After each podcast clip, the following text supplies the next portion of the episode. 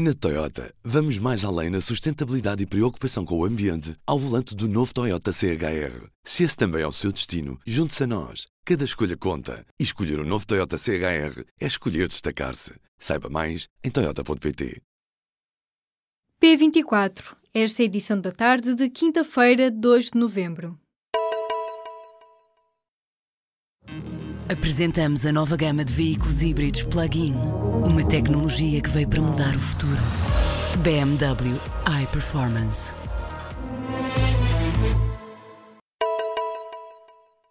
Em Espanha, foi decretada prisão preventiva para oito membros do antigo governo catalão.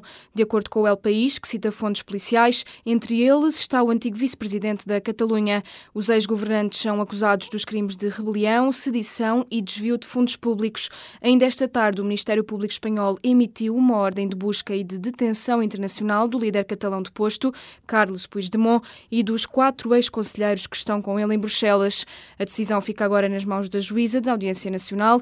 Esta manhã foram ouvidos alguns ex-conselheiros de Puigdemont. Dos seis que compareceram, apenas um respondeu às perguntas dos procuradores. Puigdemont e os restantes ex-conselheiros não apareceram. Ainda hoje foram adiadas por uma semana as audiências no Supremo Tribunal dos ex-deputados, que ganham assim mais tempo para prepararem a defesa. Os ex-deputados vão ficar sob vigilância policial até a audiência no Supremo, que fica marcada para o dia 9, para garantir que continuam em território espanhol. São quase 2 mil as empresas que já saíram da Catalunha depois do referendo de dia 1 de outubro.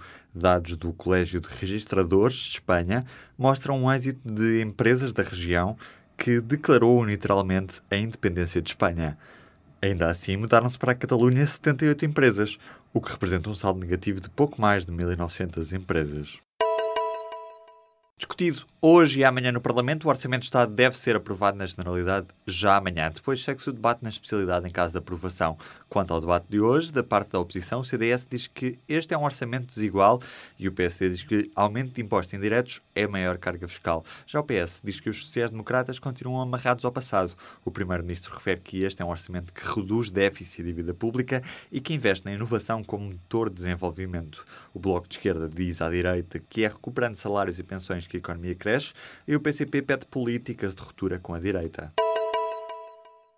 Desde a entrada em vigor do novo regime jurídico das ações de arborização, uma lei de 2013, a área ocupada pelos eucaliptos registrou um aumento de 10 mil hectares. A denúncia da Quercus e da Acréscimo, a Associação de Promoção ao Investimento Florestal. A informação recolhida diz respeito ao período que decorre entre 17 de outubro de 2013 e o final do primeiro semestre deste ano.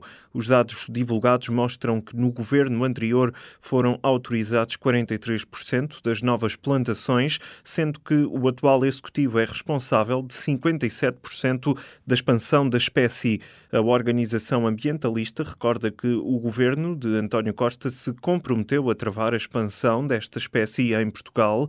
No entanto, os dados difundidos pelo Instituto da Conservação da Natureza e Florestas demonstram que se registra um acréscimo significativo em relação aos licenciamentos atribuídos pelo governo anterior.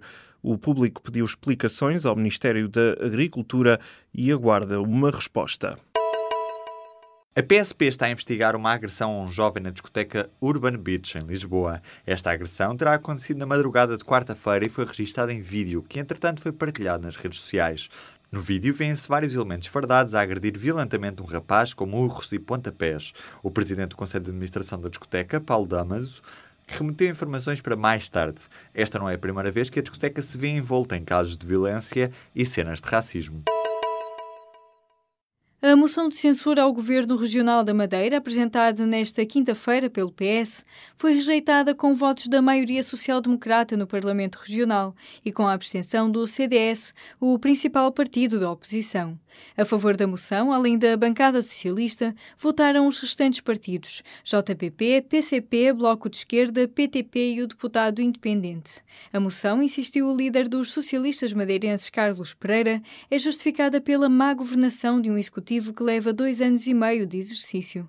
Os centristas justificaram a abstenção com a vontade de dar o benefício da dúvida ao governo de Miguel Albuquerque, que foi alvo de uma remodelação após as autárquicas de outubro.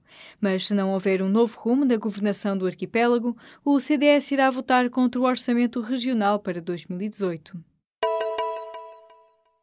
A primeira-ministra britânica Theresa May substituiu o ministro da Defesa, mas a pressão para agir contra o assédio mantém-se. Michael Fallon demitiu-se na quarta-feira, reconhecendo que teve um comportamento impróprio em relação a algumas mulheres. Gavin Williamson, até agora líder da bancada parlamentar do Partido Conservador, é o novo ministro da Defesa britânico. Na sequência das denúncias de abusos sexuais nos Estados Unidos, as denúncias de assédio alastram também em Westminster. Uma assessora parlamentar denunciou ao Guardian ter sido sexualmente atacada por um deputado. Uma ativista do Labour revelou ter sido violada por um dirigente partidário num evento realizado em 2011 e posteriormente aconselhada a manter-se em silêncio. A primeira-ministra britânica tem sido desafiada a pôr fim à mentalidade de balneário que ainda domina na política. Theresa May já pediu uma investigação interna ao vice-primeiro-ministro Damien Green, que foi acusado de ter enviado mensagens sexualmente explícitas a uma militante do partido. A greve dos técnicos de diagnóstico, que começou hoje à meia-noite, está a registrar uma adesão acima dos 90%, adiantou ao público o presidente do Sindicato Nacional dos Técnicos Superiores de Saúde das áreas de diagnóstico e terapêutica. Os serviços mínimos estão garantidos. Apesar disso, as consultas, as altas, os internamentos ou as cirurgias programadas são algumas das áreas mais afetadas pela paralisação. A greve dos técnicos de diagnóstico vai prolongar-se por tempo indeterminado. O presidente do Sindicato sindicato explica que a forma de separar o protesto é o governo cumprir a lei e apresentar uma proposta para continuar com as negociações e acabar com aquilo que diz ser a ditadura do Ministério das Finanças. Para o sindicalista, o Estado e o Primeiro-Ministro não estão a salvaguardar o direito à igualdade de todas as profissões de saúde. Os alunos das escolas de Lisboa vão ter manuais escolares gratuitos até ao nono ano. A medida resulta do acordo entre o PS e o Bloco de Esquerda. Uma vez que as aulas já estão em curso, será feito um reembolso. Já no próximo ano, a medida será alargada a todos os alunos até ao 12 ano. O acordo entre Fernando Medina e o vereador do Bloco, Ricardo Robles, começa assim a dar frutos. Além da educação, nos próximos meses serão discutidos outros temas como o Programa Público de Habitação. O Governo vai abrir na próxima segunda-feira uma segunda fase do Programa de Regularização Extraordinária dos Vínculos Precários na Administração Pública. Esta fase é destinada a trabalhadores da administração direta e indireta do Estado ou do setor empresarial do Estado.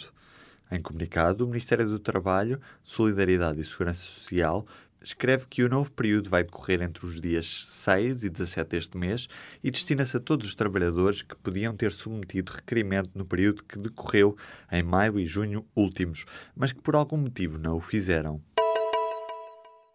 Na Toyota, vamos mais além na sustentabilidade e preocupação com o ambiente ao volante do novo Toyota CHR. Se esse também é o seu destino, junte-se a nós. Cada escolha conta. E escolher o um novo Toyota CHR é escolher destacar-se. Saiba mais em Toyota.pt.